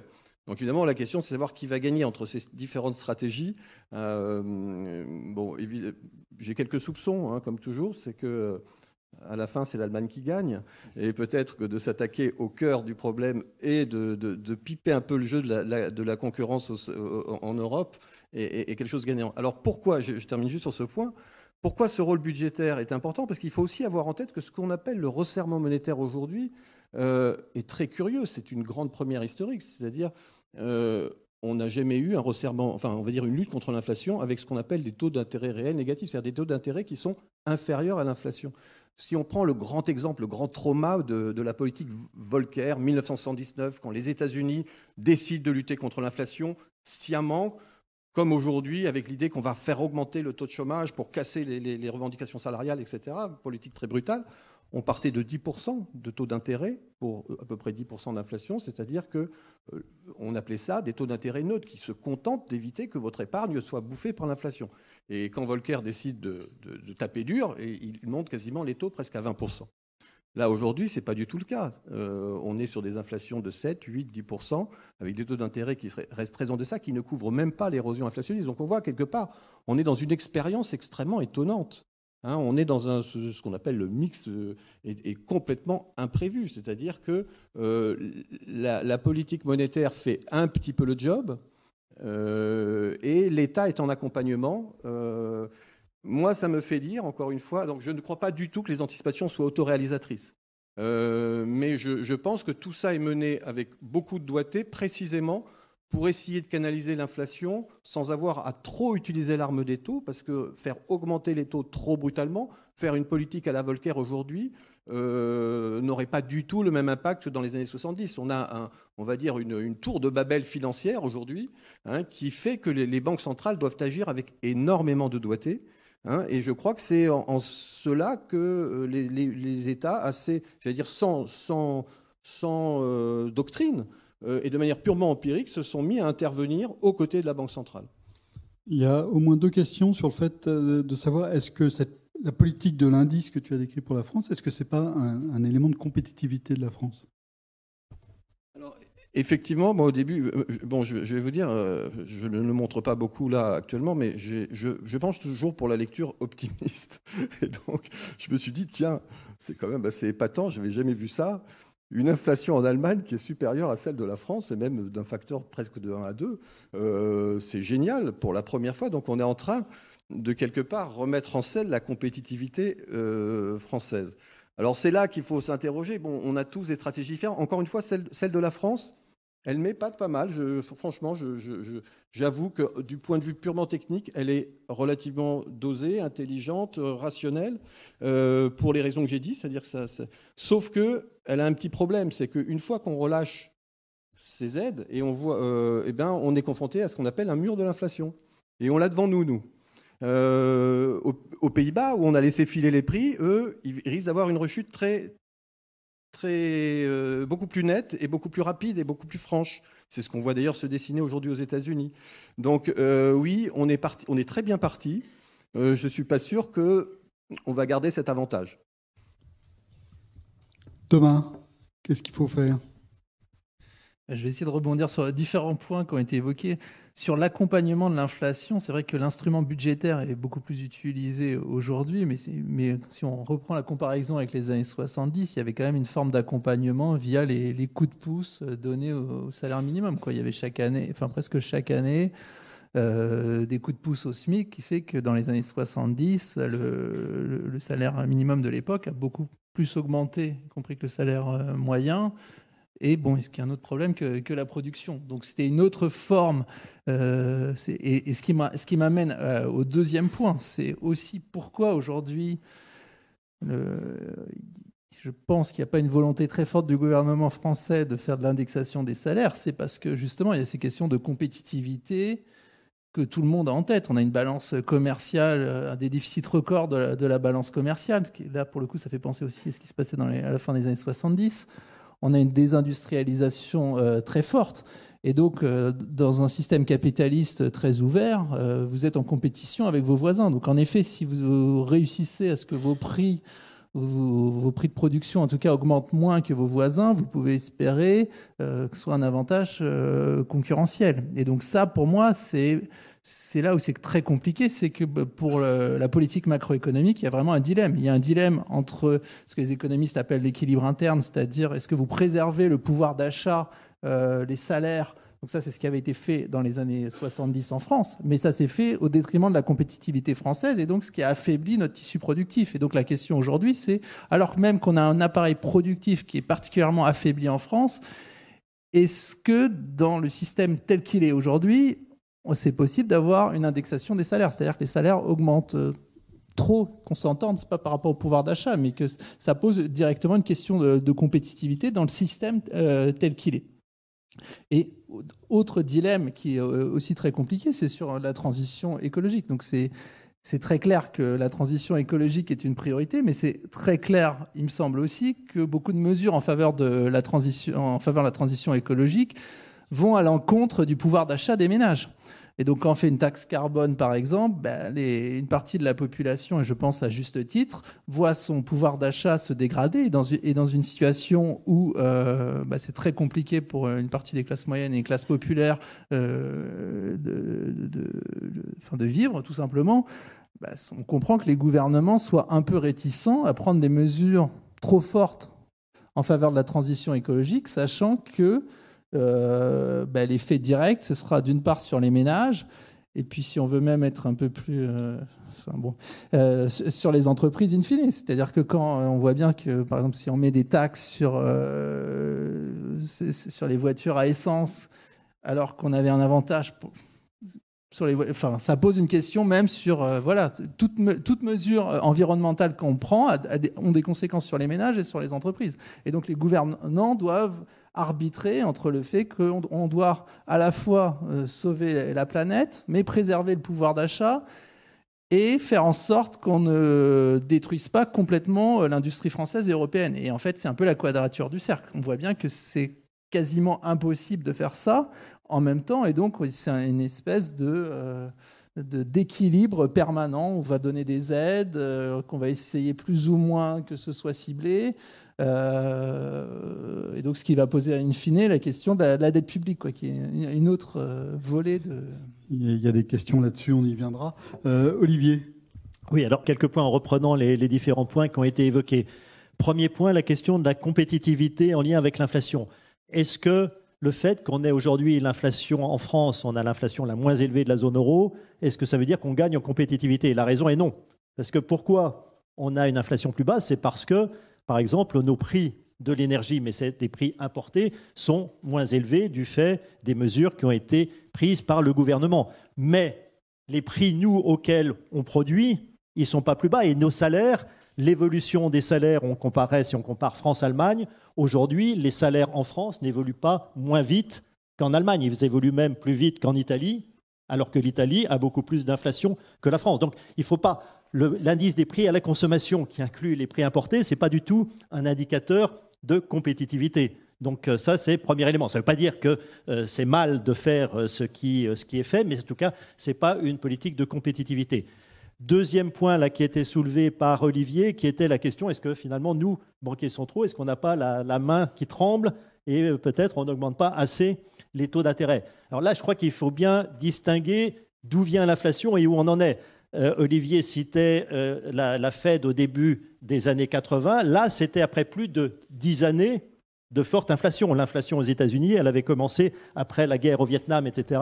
Et où euh, là, l'inflation était auto-entretenue. Si je reprends mon image de l'épidémie, là, on était à un stade finalement là de pandémie et non plus d'épidémie. Et donc là, il fallait une thérapie de choc. Aujourd'hui, on a une inflation, je l'ai dit, qui vient plutôt au départ d'un choc sur les prix importés, sur les prix de l'énergie, donc mesurer le taux d'intérêt réel uniquement en prenant l'inflation aujourd'hui, c'est sans doute pas la bonne métrique. Tout à l'heure, on parlait des anticipations d'inflation à plus long terme. Si je prends, en prenant les anticipations des marchés, si je prends un taux d'intérêt réel à 5 ans ou à 10 ans, aujourd'hui, il est devenu positif.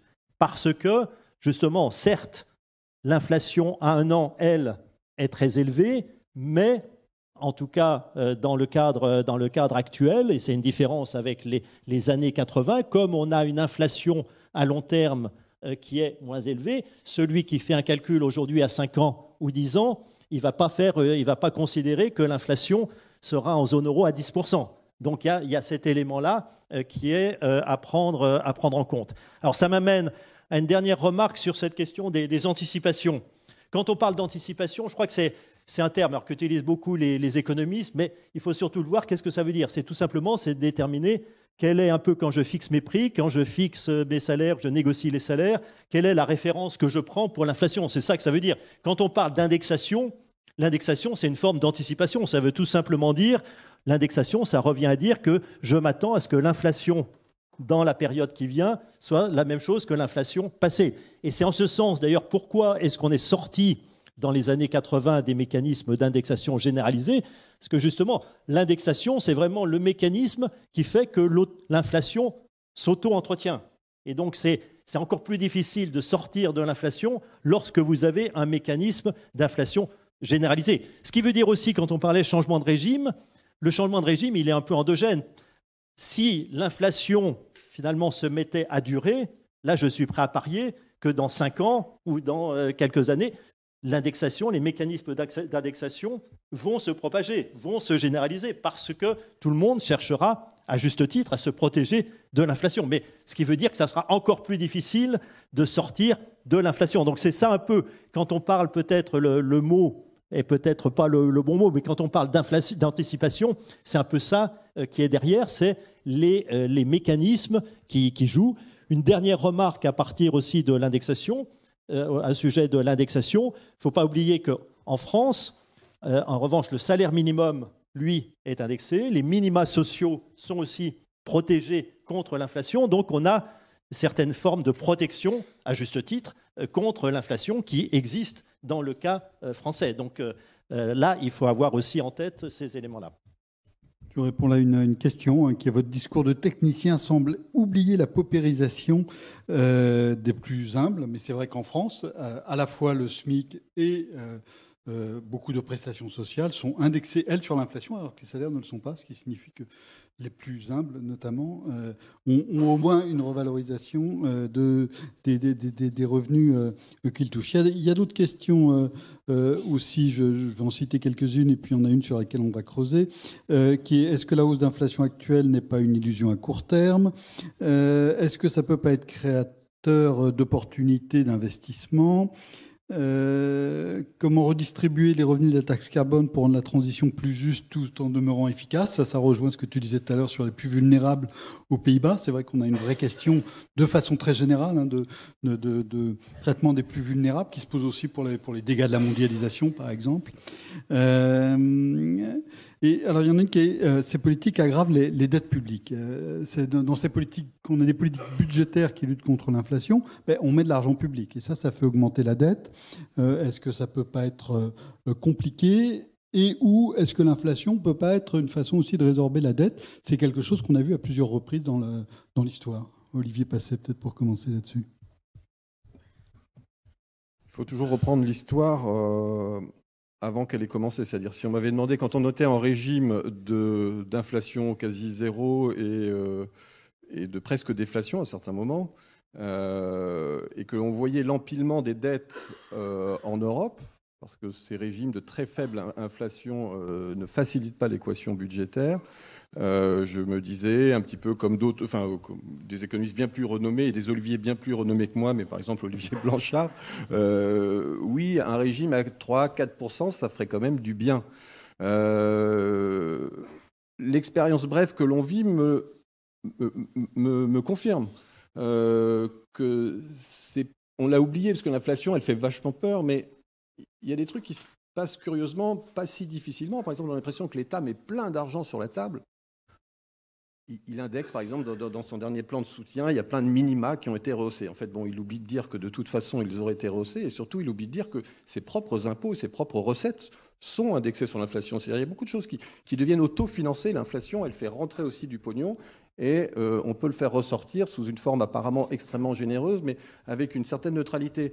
Et je ne sais pas si vous avez vu l'ampleur des plans qui ont été, euh, euh, donc on arrive à 40, 50 milliards, et puis on voit que le déficit budgétaire, finalement, il reste, il bouge pas hein, sur, sur la loi de finances 2022. Donc oui, on, est en train de vivre le fait que c'est un peu plus facile que l'inflation. Oui, quand il y a de la croissance nominale du PIB, eh ben, le ratio dette sur PIB, il a tendance à diminuer. Euh, et effectivement, l'inflation zéro, c'est quelque chose qui est... Bon, maintenant, est-ce que ça veut dire qu'on veut de l'inflation? Euh, ce que l'on est en train de découvrir, c'est que c'est pas facile de créer un régime permanent d'inflation qui serait un peu supérieur. On n'a pas su sortir de, l'inflation zéro. Maintenant, elle se met à bondir pour des raisons euh, un peu aléatoires, et euh, on voit la difficulté qu'il y a maintenant. Donc, c'est pas quelque chose que l'on sait régler. Mais évidemment, par rapport à toutes les questions qui ont été posées, transition écologique, besoin de capitaux massifs à mobiliser. On a intérêt malgré tout à avoir des taux d'intérêt faibles. Euh, avoir même des taux d'intérêt un peu inférieurs à l'inflation, c'est pas mal. Euh, ça facilite la donne.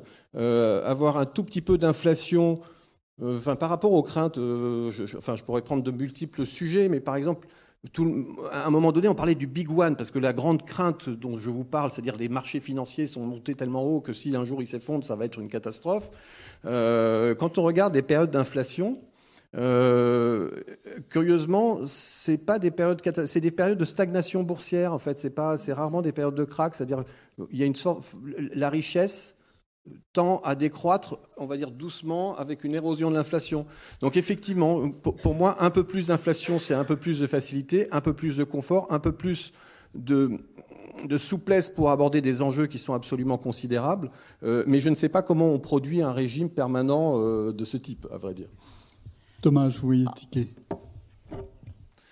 Bah, je suis moins optimiste qu'Olivier parce que quand on parle d'érosion, bah, le problème c'est que quand on parle de ratio par exemple de dette sur PIB et que donc le ratio diminue parce que le PIB euh, augmente, bah, là on n'est pas dans cette situation. C'est-à-dire de nouveau que euh, c'est Florence qui évoquait tout à l'heure euh, un peu indirectement la courbe de Philippe. C'était un peu l'idée que euh, inflation et croissance ou salaire sont liés. Aujourd'hui, on n'est pas dans ça. C'est-à-dire qu'on va avoir plus d'inflation et ce plus d'inflation conduit à moins de croissance. Et donc, moi, je ne pense pas que ce sera une facilité accrue pour financer le déficit public. Et donc, en effet, il y a des plans massifs qui sont faits ces dernières années. Enfin, il y a quand même le déficit euh, public français à, 5%. Euh, donc tant mieux, si pour l'instant ça passe. Mais euh, en régime de croisière, on peut quand même avoir certaines inquiétudes qu'on n'avait pas il y a quelques temps. Il faut voir juste ce qui se passait au Royaume-Uni il, y a juste quelques semaines, quand vous avez quand même un gouvernement qui annonce des baisses d'impôts assez massives, des une, relance budgétaire. Bon, ben, les marchés n'ont pas apprécié, ce qui a conduit à une, une, fuite des capitaux, une baisse de la livre, et donc le, gouvernement a dû faire marche arrière.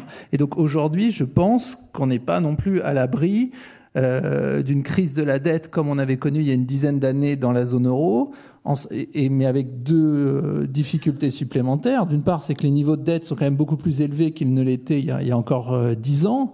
Et d'autre part, les marges de manœuvre elles-mêmes de, des banques centrales, en l'occurrence de la Banque centrale européenne, seraient beaucoup plus euh, limitées. C'est-à-dire que la Banque centrale, quand Mario, Mario Draghi avait annoncé en 2012 qu'il ferait whatever it takes, il ferait tout ce qu'il faut pour sauver la zone euro, c'est-à-dire qu'en gros, il disait qu'on va racheter tous les actifs euh, les obligations des États, indirectement ça voulait dire ça, pour que les taux restent bas, ben, quand vous rachetez beaucoup d'obligations, ça conduit à créer de la monnaie. Donc il y a un risque que ce soit inflationniste. Et donc dans un contexte où vous êtes déjà euh, dans un contexte inflationniste, enfin en tout cas où il y a de une hausse des prix, ben, c'est beaucoup plus difficile pour la BCE aujourd'hui de dire qu'elle va racheter euh, de façon illimitée des titres espagnols, des titres italiens.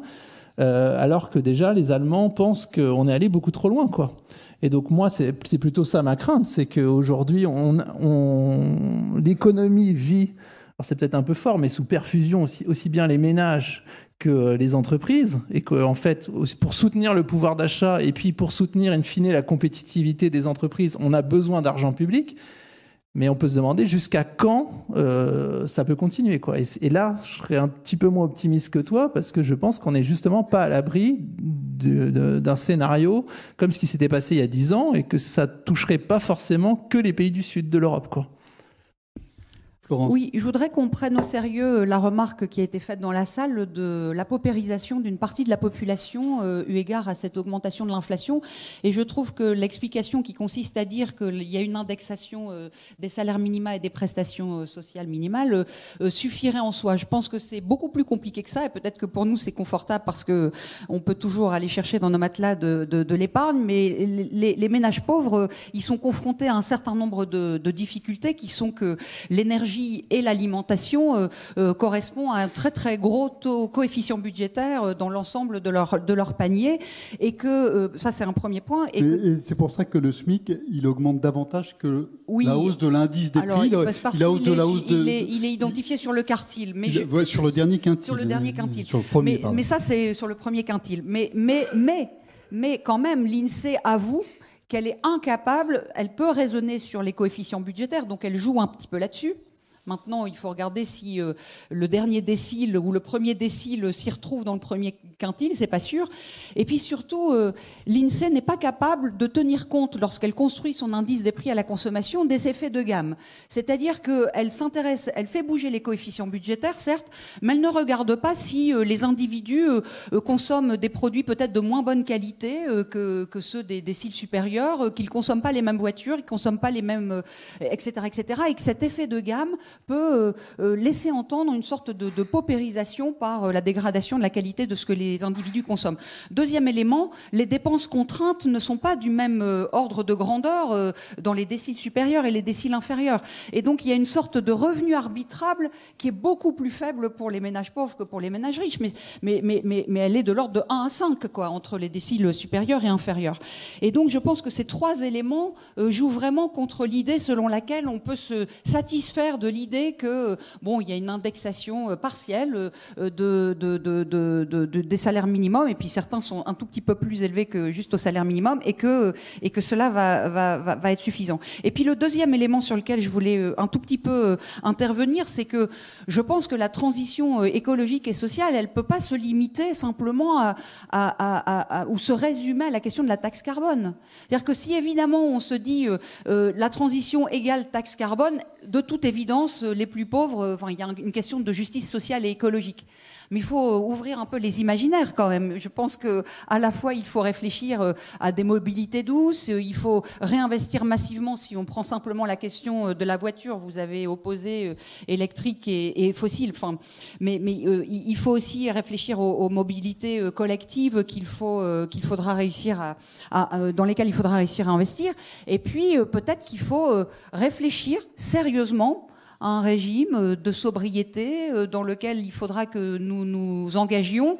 Et je ne sais pas comment euh, la quadrature du cercle peut fonctionner entre ce régime de sobriété qui voudra sans doute en tout cas sur certains secteurs, signifier des décroissances très massives et dans d'autres secteurs, des croissances partielles. Mais si on n'est pas capable de penser aussi ces questions-là, on reste, je pense, y compris vis-à-vis du public, quand même très technicien et, et je pense qu'il faut qu'on ouvre nos imaginaires, y compris sur ces questions-là. Et donc le régime d'inflation doit aussi se penser euh, à l'égard de, euh, en, raisonnant sur la question du, régime de sobriété dans lequel nous devrons nous, engager et du régime de, justice sociale et écologique. Olivier, avec peut-être deux, euh, deux points que je voudrais rajouter, qui sont deux questions de, la salle. La première, c'est euh, si les banques centrales n'augmentent pas beaucoup les taux, comme le disait Olivier Passet, c'est peut-être aussi pour un peu pour que les États puissent rembourser leurs dettes. Et, la responsabilité aussi des, injections massives, hein, ce qu'on appelait le quantitative easing, euh, dans, dans ce qui se passe aujourd'hui sur l'inflation. Oui, alors pour revenir sur la, sur la question des finances publiques et de l'inflation, d'abord, euh, je crois que c'est une idée fausse de penser que l'inflation facilite les choses aujourd'hui pour, euh, pour les États. Si vous regardez, il n'y a pas si longtemps, les taux d'intérêt réels pour les États, c'était un peu notre discussion, étaient négatifs. Et ce qui fait que, avant tout nouveau déficit hors intérêt, la dette publique diminuait parce que finalement les taux d'intérêt étaient inférieurs à la croissance nominale. Et donc, c'était finalement des, conditions assez favorables. Aujourd'hui, ces conditions-là, alors même qu'il y a de l'inflation, deviennent moins favorables parce que les taux d'intérêt réels augmentent. Comme l'a dit Thomas, la croissance réelle diminue. Donc, il ne faut pas du tout penser que l'inflation, c'est le moyen de réduire finalement le taux d'endettement public et sur les finances publiques elles-mêmes, sur le déficit lui-même, surtout quand vous avez une inflation qui vient d'un choc de prix importé, c'est aussi une idée fausse de penser que c'est bon pour les finances publiques parce que là encore, cette inflation-là, elle vient des prix importés. Or, les revenus dans l'économie, eux sur lesquels sont indexées les taxes, ils sont plutôt indexés sur le PIB et le prix du PIB, lui, il évolue pas du tout comme les prix importés. Donc là, à nouveau, il y a un effet défavorable, alors que l'État, en revanche, a des dépenses qui, elles, vont dépendre de prix importés, parce que l'État, il paye aussi, par exemple, de, l'énergie. Donc c'est une, c'est une idée fausse de penser que euh, l'inflation, c'est bon pour, euh, pour, les finances, euh, pour les finances publiques. Alors, deuxième, en réponse à, à, la, à la question, je crois que là, au niveau de la, de la zone euro, notre politique monétaire, euh, elle, elle n'a pas, euh, par rapport à, la question qui était de dire est-ce que vous n'êtes pas un peu timide sur les taux d'intérêt parce que les États sont, euh, sont très endettés? Non, la réponse, elle est nous, on a un mandat clair. En plus, vous voyez que ça, c'est peut-être une, une grande différence de la zone euro par rapport finalement aux autres pays. Dans les autres pays, vous avez une banque centrale et un État. Donc la banque centrale se retrouve seule à seule face aux États. Dans le cas de la zone euro, l'eurosystème, la Banque centrale européenne, et face à un grand nombre d'États qui ont des situations d'ailleurs de finances publiques très différentes. Ce qui fait que finalement, ça nous enlève un peu cette, cette difficulté-là. On est d'autant plus indépendant pour cette raison-là, et il est tout à fait important d'ailleurs pour combattre l'inflation euh, de ne pas être sous ce que les économistes appellent un peu un régime de, de domination budgétaire, c'est-à-dire où la politique monétaire serait subordonnée à la politique budgétaire, et on a des tas d'exemples dans l'histoire. Dans ce cas-là, c'est le meilleur moyen d'avoir de l'inflation. Dernière, euh, dernière remarque en réponse à Florence, quand tout à l'heure je parlais de l'indexation des minima sociaux ou, des, ou, des, euh, ou des, euh, du salaire minimum, c'était pas du tout pour dire qu'il n'y avait pas un problème de paupérisation. C'est pour dire que ce n'est pas l'inflation qui est à l'origine de ce problème-là. C'est ça le point important. Et l'INSEE, d'ailleurs, a publié aussi, il n'y a pas très longtemps, une étude qui montre que dans les écarts, en regardant finalement les écarts d'inflation par catégorie de ménage, le caractère discriminant n'est pas tant finalement le niveau de revenus, c'est plutôt, par exemple, euh, c'est plutôt est-ce que vous habitez, si vous habitez à Paris ou si vous habitez en zone rurale. Parce que bien entendu, si vous êtes en zone rurale, vous avez plus à utiliser votre voiture pour vos déplacements professionnels ou personnels. Et c'est ça qui est le principal facteur, le premier facteur euh, finalement de différence en matière d'exposition à l'inflation aujourd'hui et une inflation qui est euh, d'abord et avant tout tirée par les prix de l'énergie, c'est plutôt le lieu de résidence que euh, le niveau de, revenus. Là, je vous renvoie à une, à une étude de, de l'INSEE qui a été publiée au mois de juin. Mais tout le monde doit se chauffer quand même. Oui, oui, non, non, mais, non, non, mais c'est, mais tout le monde, justement, tout le monde doit se, doit se chauffer, alors que, alors qu'il y en a qui utilisent plus leur voiture que d'autres et qui ne peuvent pas utiliser, qui n'ont pas d'autres moyens alternatifs. Je ne suis pas tout à fait d'accord, mais bon, on a le droit d'avoir des divergences partielles. Hein. Je ne suis pas tout à fait d'accord. J'ai ce sentiment quand même euh, euh, que, que, la précarisation énergétique va s'aggraver. Elle va s'aggraver sur les déciles inférieurs. C'est une évidence. Euh, suffit de regarder dans certaines copropriétés l'explosion des charges et la difficulté qu'ont certains ménages à se chauffer, et pas forcément en opposant complètement zone rurale et zone, et zone, et zone urbaine.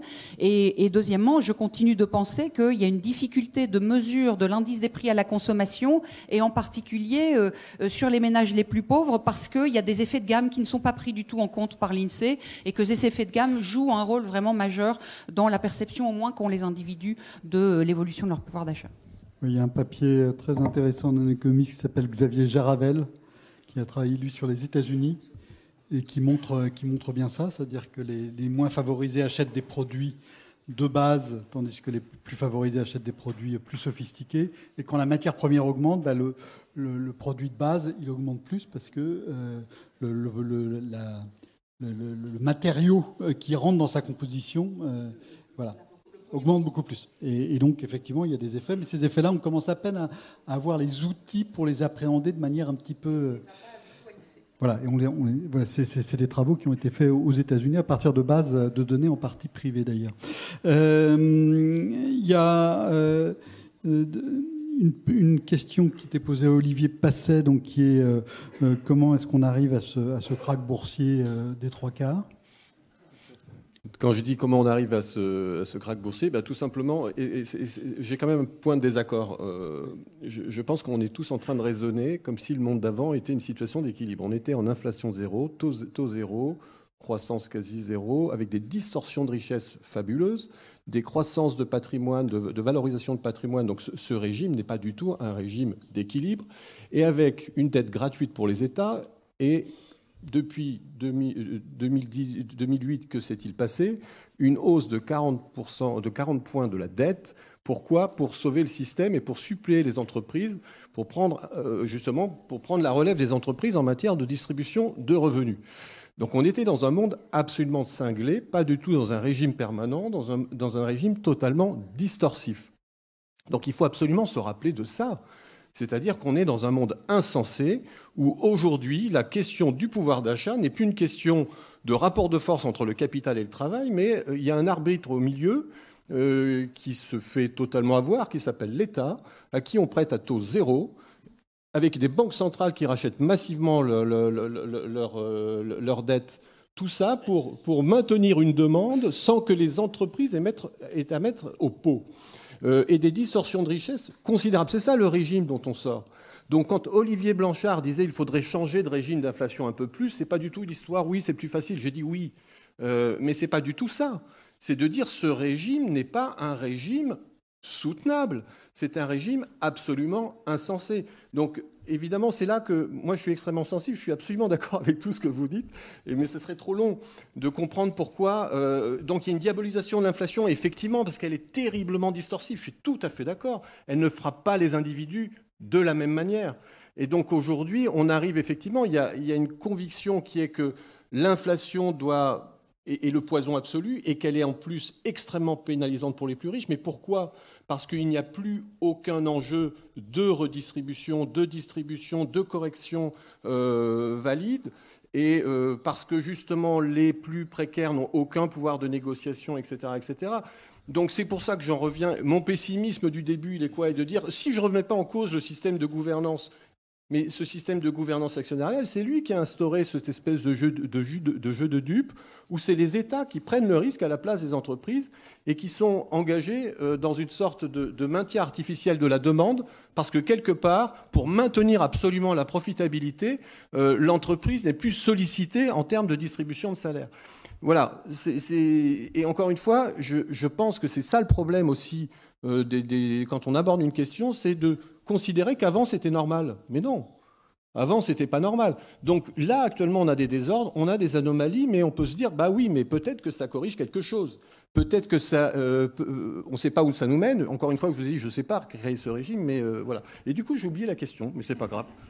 Qui était de savoir pourquoi la bourse augmenterait, de, baisserait de. Pourquoi elle baisserait? bah, Parce que justement, elle vit sur l'hypothèse que les taux de zéro vont rester là à l'infini. Je ne sais pas si vous savez comment on actualise, euh, euh, comment on, mesure les, actions, mais c'est avec un taux d'actualisation, un machin qui est un petit pourcentage, qui plus il est petit et plus ça fait de la valorisation. Et si vous l'augmentez, si tout d'un coup vous, vous, ajoutez une hypothèse d'inflation de deux ou trois points supérieurs, euh, eh bien c'est un, séisme absolu. Enfin, moi, je fais mes petites variantes hein, avec des petits chocs de taux dominos. Et effectivement, j'arrive mais très facilement à moins 50%. Et donc c'est là que je vous dis, encore une fois, le monde est en train, le régime de croissance est en train de changer, mais il y a un truc qui ne change pas, c'est le pilotage, euh, c'est l'espèce de mainmise, en tous les cas, enfin de, de, protection absolue de la rentabilité qui fait qu'aujourd'hui, tout est, assujetti à cet objectif. Euh, et qui nous a mené à ce monde de fous d'argent gratuit, parce que c'est la seule manière de sauver le système pour l'instant. Euh, voilà. Bon, donc nous sommes dans un, dans un monde de fous. Euh, le débat, les termes du débat sur l'inflation ont effectivement changé. Je pense que vous avez un, accord là-dessus. Ensuite, un désaccord sur le caractère durable ou non de cette situation. je pense aussi que on n'aurait pas eu du, tout le même débat il y a trois ans et qu'on n'aurait pas du tout le même débat sans doute euh, dans trois ans, donc ça sera une excellente occasion d'y revenir. il y a aussi évidemment le point, euh, un point absolument essentiel et qu'on n'a pas encore complète, sur lequel il y a encore beaucoup de travail à, faire, qui est le traitement, euh, la, protection, l'identification, je pense, et la protection des gens qui sont les plus frappés par cette inflation. Et là aussi, il y a encore beaucoup de travail et de réflexion à faire. Merci à toutes et à tous.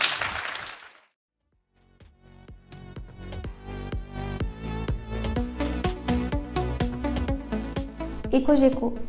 Vous venez d'écouter un épisode du podcast des Journées de l'économie. Vous avez aimé cet épisode? N'hésitez pas à laisser une note au podcast, vous abonner, commenter et partager sur vos réseaux. Retrouvez-nous sur Twitter, Instagram, Facebook et sinon, rendez-vous directement sur notre site internet journéeconomie.org. Merci pour votre soutien.